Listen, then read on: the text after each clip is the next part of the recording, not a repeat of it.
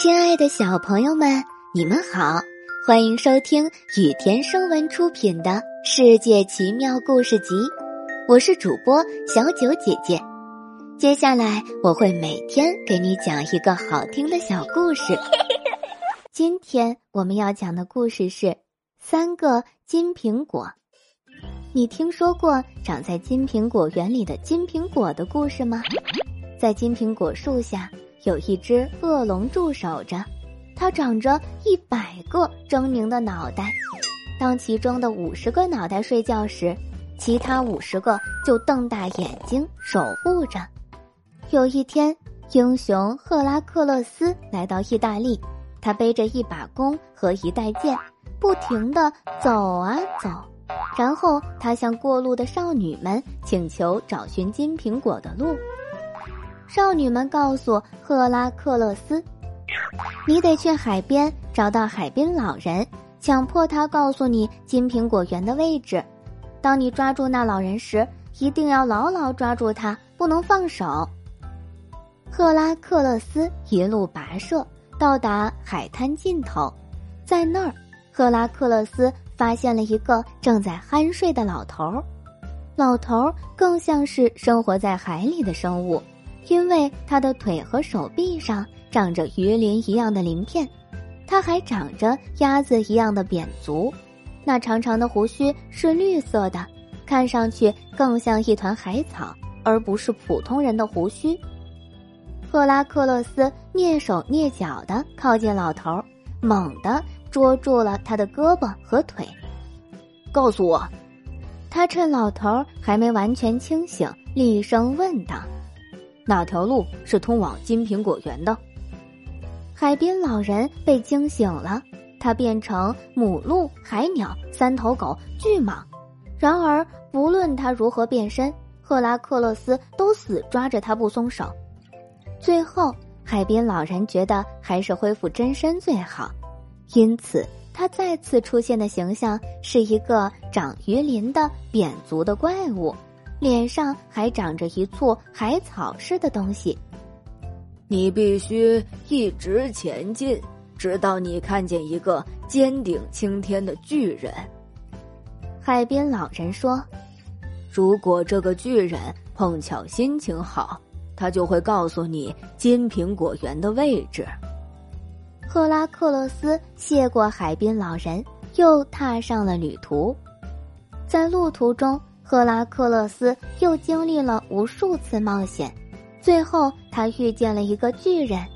巨人是如此庞大，就连云朵也像腰带一样缠绕在他腰间，有的云像花白的胡子一般悬在他下巴前，有的云在他眼前飘来飘去。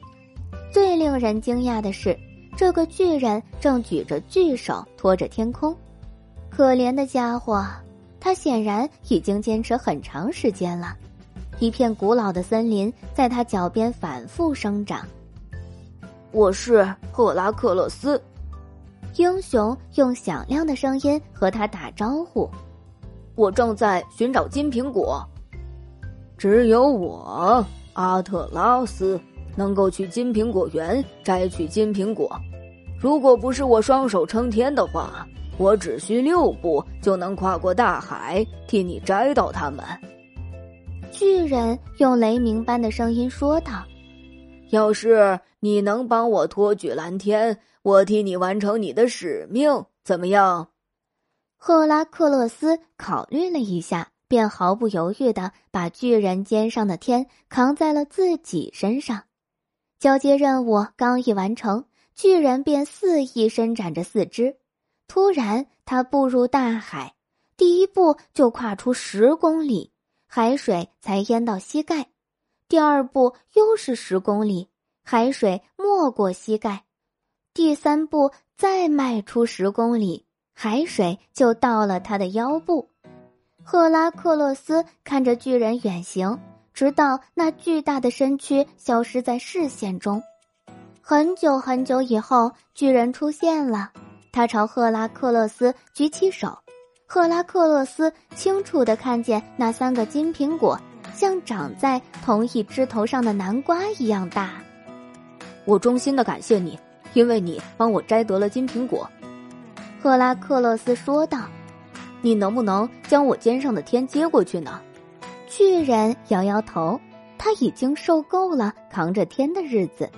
他说：“也许一千年后会考虑赫拉克勒斯的提议。”呸！赫拉克勒斯不耐烦的喊道：“你的头能不能只替我顶一会儿天空？我要用我的尸皮做个垫子，好把天空放在垫子上，免得还有其他麻烦。